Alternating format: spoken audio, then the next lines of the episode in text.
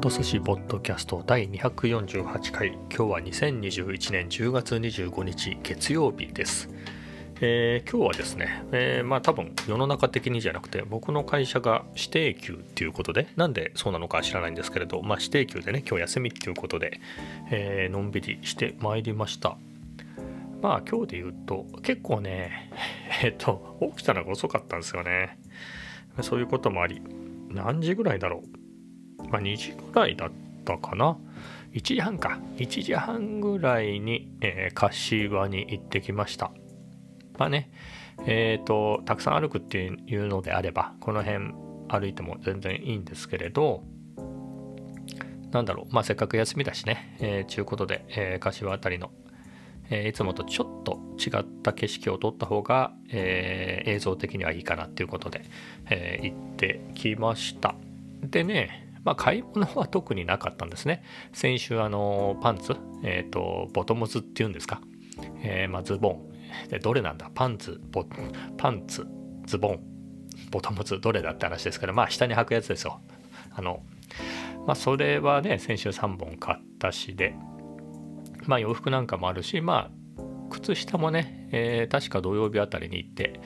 えー買い足してきたのでまあ別に、えー何か買うものもなく、えーだったのですがまあいろいろね街を見て歩こうっていうことで。で行きました。でまあいろいろ見たんですけどプリプリプリプリ見たかな？プリプリは見てないか。プリプリは行かずにえっ、とあごめんなさい。プリプリはね行きましたね。プリプリを外から見たらあんまり席があ席がね空いてるような今空きましたみたいな感じで僕が好きな席が空いてたんですけどまだ前のカップとかも残ってたんで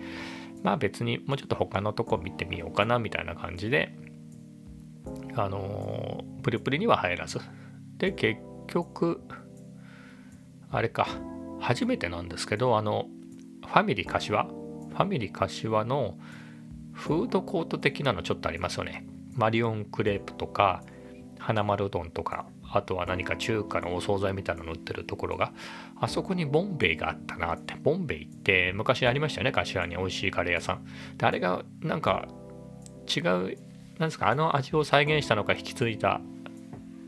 のが復活してるっていう話は聞いてたんでまあそこかなと同じ名前だからと思ってまあちょっとここで食べてみるかと思って行ったらですねあれはどうなんですかね。いきなり多分インド系っつってもネパールの人かなっていう気もするんですけどまあそっち系の人が店員さんであれなんか違うんじゃない？みたいな感じで。でまあねまあ別にもう注文しちゃおうあのいきなりじゃあいいですってわけにもいかないんで。まあ普通に注文してチキンカレーを食べました。うん。まあでも普通に美味しかったですね。で何を前食べてたんだろう？僕ビーフカレーを食べてたのかな？あの昔からあったね。あの柏のボンベイで。僕ビーフカレーかな？それが好きですごく通ってた気がするんですけど。うん。まあその味にはありつけませんでしたけれどまあ650円で。まあ美味しかったですよ。味は美味しかったです。ってな感じですね。初めてあのフードコートも使ったし。まあ美味しかったんでそれはいいとして、まあ、650円でしょ、まあ、プリプリが、えーこの間ナポリタン食べたんですけどあれ650円なんですよ。で僕そういうフードあのパフェとかじゃなくてそういうね、ランチとかねそういう感じのお食事って感じのフードでいうとプリプリでは僕ナポリタンしか食べたことないんですけれど、えっと、メニューではねハンバーグ定食的なハンバーグライス的なのとか、えーピラフとかそういうのも全部650円だったんで、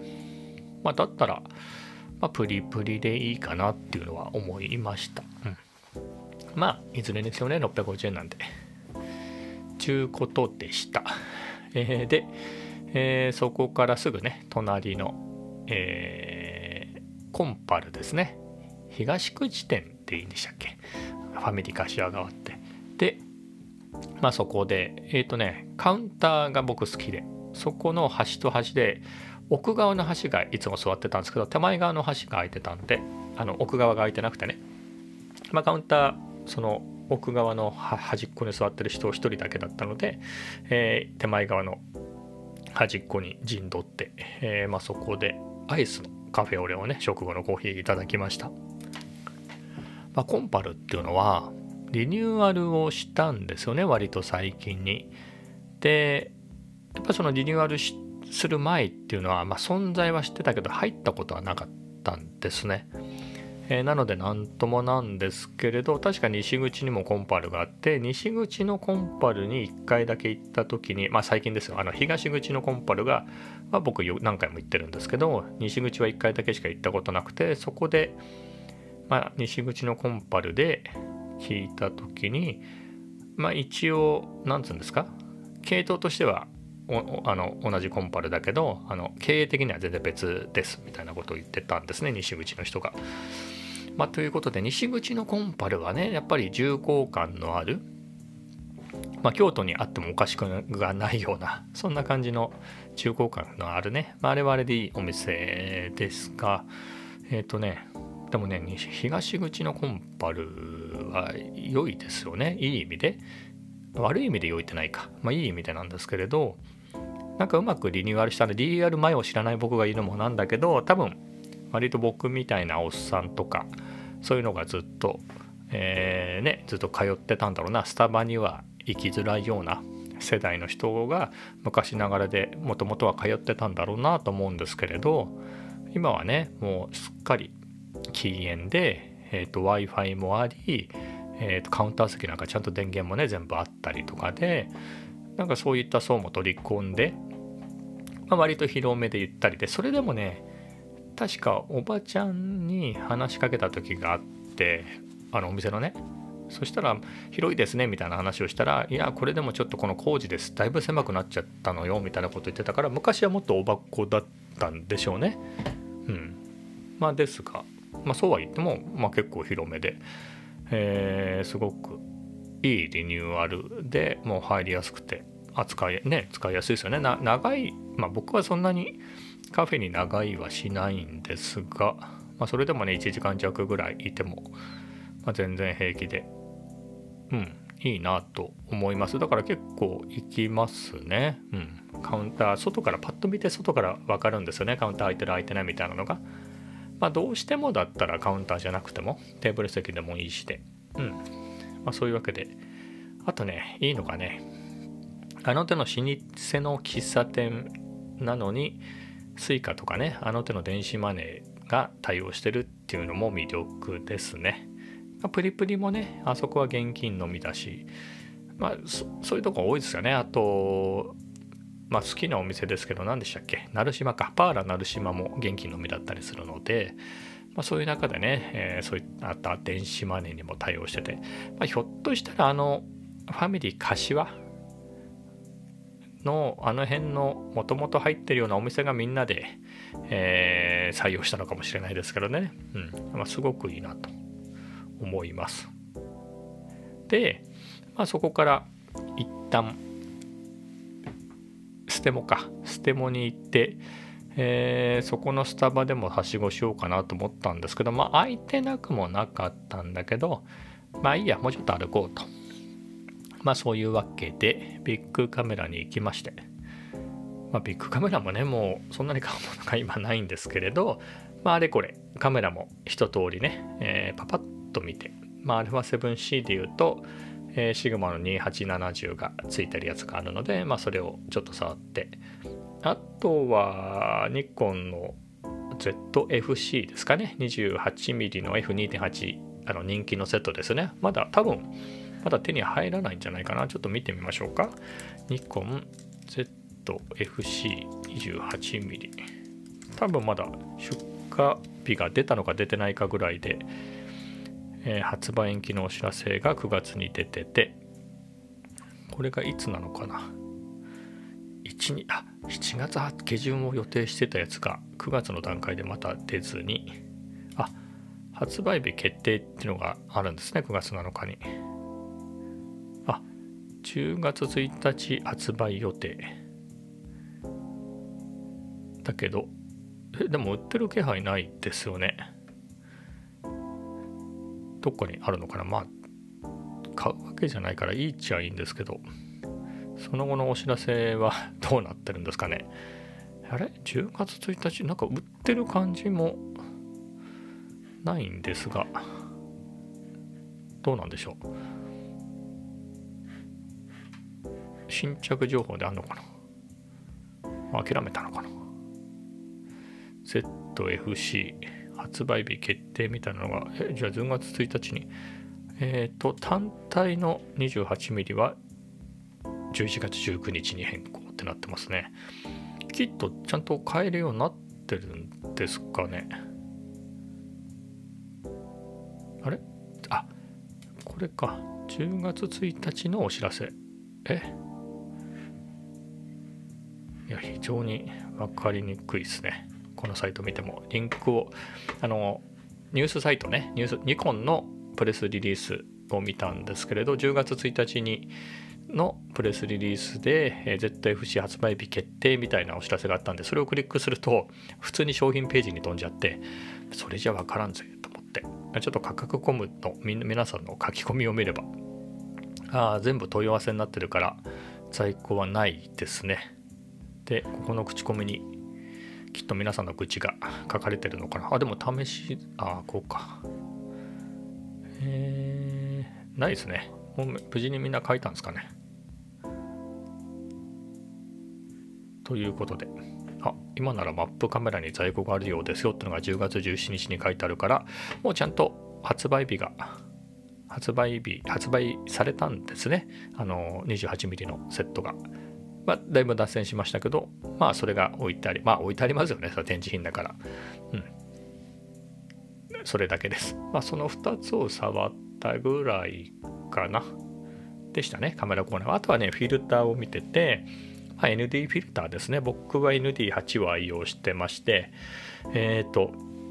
まあ、岡チャンネルの岡ちゃんも言ってましたけれど、えー、まあ、あの、可変 ND フィルターっていうのを僕、買ったことがあるんですね。あの EOSRP の時に。だったんですけど結構色ムラが出たり、まあ、安いやつだった安いやつだったっていうのもあるんですけど、えー、色ムラが出たりして特に写真では結構使い物にならなくてで動画でもどうかなっていう感じで、まあ、そこそこ、えー、濃いめの、えー、濃いめにね可変させて濃いめのシャッタースピード遅くしようみたいな感じでね光量を落とそうとすると結構えっ、と X 上のねクロス上のえー、なんかムラも出るし、まあ、そうでなくてももともと色が変だしっていうのでもうこれだったら。で僕はプロ 1D、えーと、健康のプロ 1D ってやつを使っててこれは全然そういう問題がないのでまあクロスえクロスにはならないですよね。もともとあの ND8 固定なんで。なんですが色が変になるっていうのも僕はそう感じないのでこれを気に入ってまして。なのでえー、基本これを固定でこれだと暗すぎる室内とかだったら外すみたいな感じですかね。それ以外はこれもつ外ではつけっぱなしにしてこれで落としきれなかったらもうシャッタースピードを、まあ、上げるなり、えー、絞っていくみたいな運用にしています、まあ、もうちょっとねボケを生かしたいみたいな例えばスローモーションでね 120fps のスローモーションで、えー、ぼかしてみたいなシーンを撮る時にまあそれはねシャッタースピードが125分の1とかになるからいいんですけれどまあどうせならねガツッとぼかしたいっていう時に、えー、もう一声ね ND16 なり32があってもいいかなとは思うんですけれどまあ今のところそうそうまあ16か32かは迷うとこですね、うん、32うんどっちがいいんですかね？1段ですよね。ND8 と16って言ったら。うん1段？晴れの日で多分11で足りない時が確かにあるんですよね。11まで絞ってもそれだと絞りすぎなので。うん。32とかでねやっぱ F4 とか F2.8 とかをそこそこ多用できるんだったらそれはそれでいいかなとも思うし。ただそれだと完全に付け外しが発生しますね。ND8 のいいところって、まあ、もちろん α7C とか、まあ、今時の高感度に強いフルサイズミラーレスっていう前提はありますけれど ND8 の魅力っていうのは多少暗くなってもね全然もう ISO が例えばもう1000ぐらいになってもね全然平気なのでそういう意味で ND8 ってつけっぱなしでかなりねかなりの期間1日の間えー、つけっぱなしで、えー、使えちゃうってのもあって意外にねお店の中ってまあ本当にしっとり暗いお店もありますけれど意外と席に明かりが上がってたり例えばビッグなんか今時カメラコーナー撮影 OK でどうぞどうぞ撮ってくださいなんて言われるぐらいなんですけれどああいうところってねかなり明るいので、まあ、逆に開放で撮れなかったりするぐらいなのでまあ、って考えるとね ND8 ってうんもう全然まあ、それこそわざわざ、ま、夜夜のね夜とか夕方もうこれから日が落ちて明るくなることはない時間帯につけることはないとしても、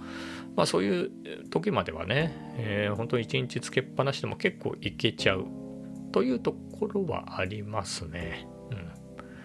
なので、まあ、ND8 万能だなと。まあもう一声ねちょっと明るいので落としたいという時に16とか。まあ、つけっぱなしがやっぱり楽だなと思います。うん。まあそういうわけで、まあ16とか32。まあただね、事前にネットで調べてて、うん、ビッグはちょっと高いなと。Amazon だと3000円しないぐらいで16買えるんですけれど、プロ 1D も4000円ぐらいしてたんじゃないかな。あれ ?2000 円台は無理か。3000円前後だったかな。まあそれはともかく 67mm ね。うん。まあそういうわけで。まあそんなところです。で、あとはですね、えっ、ー、と、昨日、えー、家のね、ネットのスピードが上がったって話しました。まあ、もう一回整理すると、えっ、ー、と、何回測っても僕が1ギガの1ギガのね au 光の1ギガのプランが入ってる割には、まあ、いくら無線 LAN とはいえどう見ても100メガぐらいで止まってるなと。実際の実行値としてはまあ80メガとか、えー、そんそんぐらいまでしか出なくてこれってなんか100メガあたりのあたりの企画で止まってんじゃないの？これっていうのが思って。まあそこから調べ直してねいろいろ調べた結果あの au からレンタルしているえっ、と何ですか？ハブっていうんですか？あれと,、えーと、自前の無線 LAN 用に使ってる AirMac エクストリームの間が一応1ギガ PPS に対応してる 5E 5E っていうケーブルにもかかわらずそこがボトルネックになって、え遅かったと。これを10ギガに対応してる別なケーブルに書いたら、えー、スピードがですねまあ今んところ何回か測った中では MAX1700 メガぐらい出るようになったっていうねうんえー、っていう話でした。なのでえっ、とあのー、次はね、まあ、ここまで早かったらもう十分なんですけれど、まあ、AirMac Extreme を、えー、Wi-Fi6 に対応したね、えー、もっといいやつに買いたいなみたいなことも思ってて、えー、それもネットでいろいろ調べてたんで、まあ、それの実物をね、え、ビッグカメラで見ました。ASUS っていうんですかね、今時は。まあ、ASUS のあの、カニみたいなやつがあってね。でもそれも結構トップモデルで、ポイント多分10%ぐらいかな。えっ、と、とりあえずの値段で言うと、税込みで2万円ぐらいのやつがあって、でもなん、あれは割とお手頃モデルみたいな感じの扱いでしたね。価格コムかなんかで見た時には。うん、それも2万円ぐらいだったので。まあ、あんぐらいかなっていう大きさも。うん、なんつうんですかね。あれが早いって言われてね。あれがなんとなくイコールではないんだけど、今時の Wi-Fi6 対応のああいう Wi-Fi のってああいうすごいカニのひっくり返したカニみたいなアンテナがついてるじゃないですか。まあ、あれがかっこよく見えてきますね。うん。どう考えても AirMac Extreme のがかっこいいんですけれど、うん。まあ、みたいなところがあって、えー、見慣れればね、えー、あれのめっちゃ速いやつとかすっごいでっかいやつありますもんね。まあ、うちは狭いんで、えー、そんなにでっかくなくても十分届くかなとは思うんですけど、まあ今のところ Wi-Fi6 に対応してる端末が、えー、MacBook Air しかないので、うん、まあいいかなと思うんですよね。まあ実際の実行でね、普通に遅くても300、400弱ぐらい出てるんで、まあこれでね、まあ、実際100メガなくて40メガとか50メガとかでも普通に 4K の動画見れますもんね。ストリーミングで。うん。って考えれば、そんなにそうそう普段から困らないんで、それがやっぱり400メガ前後出てるので、コンスタントに。まあ、不自由はないんですけどね。だからそれこそ X コードとかをダウンロードするときとか、あれは、うん、あの、MacOS、そっか、明日とか明後日あたりですか、あの、モントレ？モンテレ？何？新しい OS がね出てくるのがまあそれのダウンロードとかね。まあ iOS はもうアップデートしたんだと思うんですけど。まあこういうののねでかいアップデートの時に時間がちょっと早くなるかなぐらいの話なので。うん。えー、ですね、まあ、みたいなことも悩んで悩んでないな、えー、いろいろチェックしてました。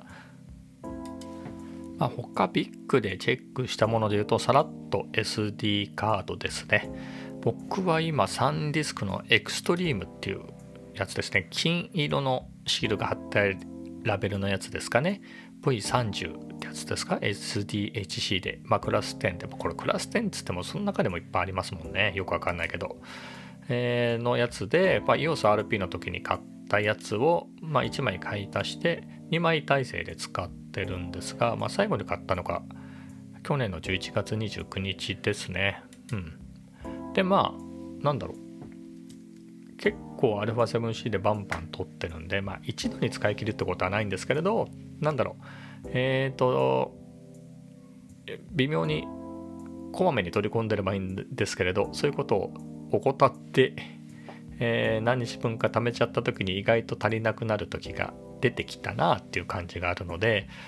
まあ、そろそろ128ぐらいにしてもいいかなっていうのをね、まあ、2頃でもいいんですけれど、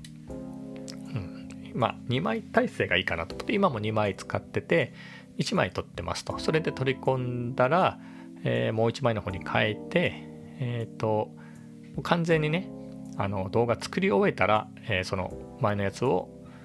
えフォーマットするみたいな感じにしてますね。うん。じゃないとね、取り込んだつもりが取り込み損ねたったって、取り込み損ねていたとか、取り込んだ後に消しちゃったとか、意外とあるので、えー、2枚っていうのはすごく便利なんですが、うん、まあコスト的に64、まあ128ギガもだいぶね、3600円かな、今。なのでまあ、いつそのうちタイムセールでも始まったら、そのタイミングで2枚買ってもいいかなと思います。まあ1枚でもいいかもしれないですね。うん。メインで。まあそんなことも思ってます。が、これがね、128で、あの、ちゃんとした純正品ですよ。正規品ね。Amazon、Amazon 販売、Amazon 出荷のちゃんとした正規品ってやつね。並行輸入じゃないやつ。サンディスク正規品ってやつで、128で3585円ですからね。で64だと1836円なんですがこれビッグ高かったなマジかみたいな感じでまあね確かに出先でねどうしても SD カードが必要だってなったら買うしかないとは思うんですが高いですねえっとね 本当かなっていう感じですね8780円ですよ。これ何 ?5 枚セットとかなのって感じですよね。いやいや、同じやつでしょこれエクストリーム。全く同じなのかなえ、ちょっと違う規格がこっちの方がいいやつ？あ、同じですね。150メガバイトセック SDXC V30 クラス10。そうですね、全く同じやつが。いや、1800いくらのやつがですよ、これ8780円、10%ポイント還元ってこれ。いやー、ちょっとおかずに買えないですね。うん。まあ、みたいなことを思い、思いました。いやでもあれですね、僕、EOSRP を買って、まあ、動画やるときに SD カードも、えー、ちょっと買い直さないとなっていうことで、えー、このサンディスクにしたんですけれど、まあ、それ結構悩んだんですよ。これなんだろうスピード的に大丈夫なのかなみたいなのがね、えー、思って、まあ、結局、まあ、フル HD だったんでね、あの EOSRP の時にはもともとフル HD で撮るつもりで選んだので、まあ、それは撮れるのは当然だろうと思ったんですけど、途中から 4K にしたんで、どうかなと思ったんだけれど、まあ、大丈夫で、え、さらにね、ビットレートが高い、え、高画質で、まあ、容量が大きいね、えー、α7C でも、まあ、全然止まらないですね。何十分も回し続けても全然書き込み速度 OK だし、うん。まあ優秀だなと。えー、かつこれぐらいっていうのがお財布にいろいろトータルで優しいんだなと思いますね。α7C で、えー、僕は 4K の 24fps で 100Mbps みたいななんかあります？ビットレート。それの高い方でもちろんやってるんですけれど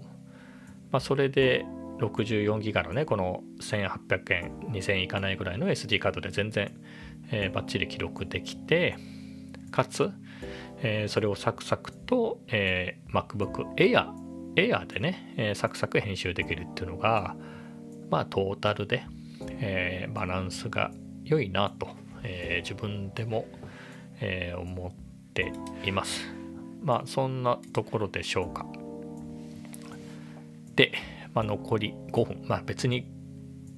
長さに制限はないんですけれど、まあ、なんとなく30分ぐらいかなって自分で思ってて。で行くとですねまたねビッグカメラの後にえっ、ー、と、まあ、もう一軒ぐらいカフェせっかくだから行こうかなと思ってそしたらスタバがねあの空いてはないんですよ。普通に混んではいたんだけど席は結構空いてたので、えー、じゃあいいやっていうことで、えー、スタバに寄ってきました。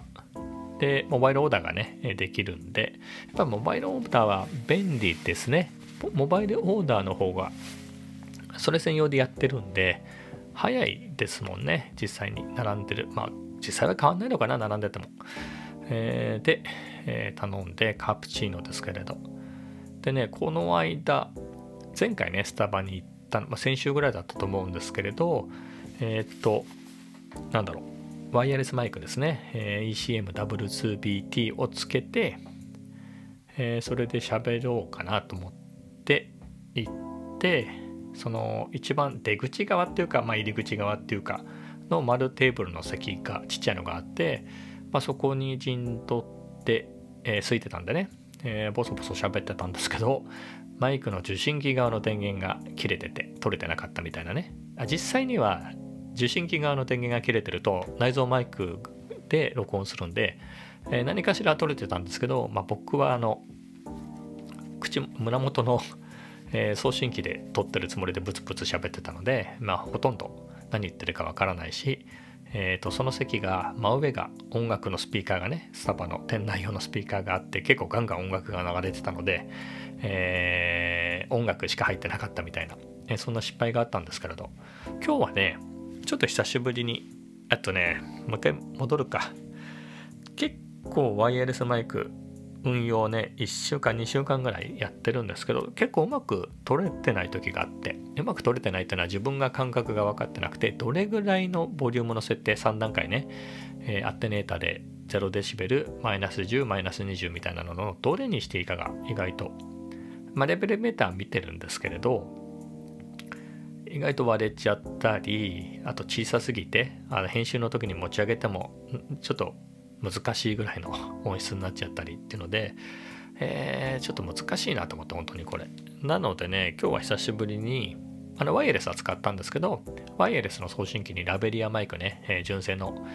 えー、ECM-LV1 をつけて、まあ、これで撮りました。まだ編集はしてないんですけど取り込んで、えー、聞いてみた感じだとちゃんと撮れてるんで、まあ、やっぱりこれがね、えー、無難でいいやり方なのかなという気がしています。で今喋りながら思い出したんですけど、まあ、これをね、えー、次の Vlog では、えー、使えるかなと思います。でね、その Vlog の話で思い出したのが、えー、今日日付が変わったぐらいのタイミングですね、12時過ぎたぐらいのタイミングで、あの87本目の Vlog をアップしました。えー、でね、それが意外と好調、意外と、うん、意外とですね、結構苦しんだんですけれど、えー、好調とでですね、えっ、ー、と、まあ、ビュー数で言うと、まあ、今、夕方の6時ですねちょうど18時ぴったりなんですけどこの段階で100回視聴してもらってます。でその前の86回目6回の6本目の86本目はまだ95回。でそのさらに前の85 5本目はまだ93回なのでって考えると、まあ、全然いいですよね。全然好調ですね、まあ、ちなみに MacBook Air なんですけれどを買いに行った回で。でね今回ちょっと考えてあのどうにか他から流入増やしたいなと思ってまあ登録者数ですね。具体的に言うと。増やしたいなと思ってあのこの87本目の、えー、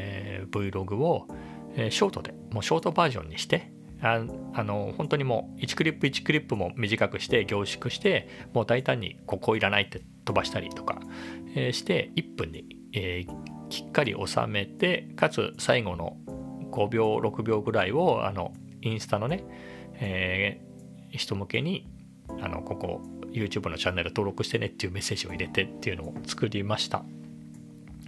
インスタもねあれ1万人いかないと多分外部にリンク貼れないんですよね。あのストーリーズとかで、えー、でそれがすごい不便で、えー、僕はまだ2200人ぐらいしかフォロワーがいないのフォローしてもらってないので、えー、その外部にねストーリーズとかからリンク貼ることができないんで、まあ、そういうやり方をしたんですけれどえっ、と1人増えましたね。それとあの昨日の Vlog をアップした段階で1人増えてでインスタに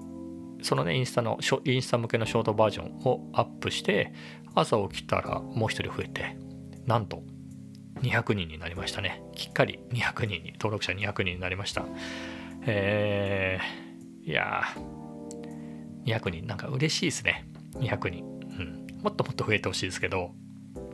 まあ、着実に増えてるんでね。本当にな、1日1人ずつぐらい増えてくれたらいいなと思うんですけどね。なかなか。1年半くらいやってますね。去年の5月か。チャンネル作ったのは多分4月か5月ぐらいなんでね。そこから始めて200人っていうのはまあすごいありがたいことですけどね。うん。まあそんな感じで、えー、その結構大事なトピックを最後、えー、言うの忘れて最後になっちゃいましたけれど、えー、ちょっとねこれからも頑張って増やしていけるといいなとえー、頑張っていきますのでよかったら、えー、チャンネル登録もよろしくお願いします。えっと、ポッドキャストのね概要、欄にどうやっていくのかわかんないです。それぞれのポッドキャストのソフトでみんな聞いてるんだと思いますから。ですが、えー、概要欄にたどり着いていただければ、えっ、と、えっ、と、YouTube への、え、チャンネルのリンクがあるので、ぜひチャンネル登録よろしくお願いします。えー、それでは今日はこの辺で。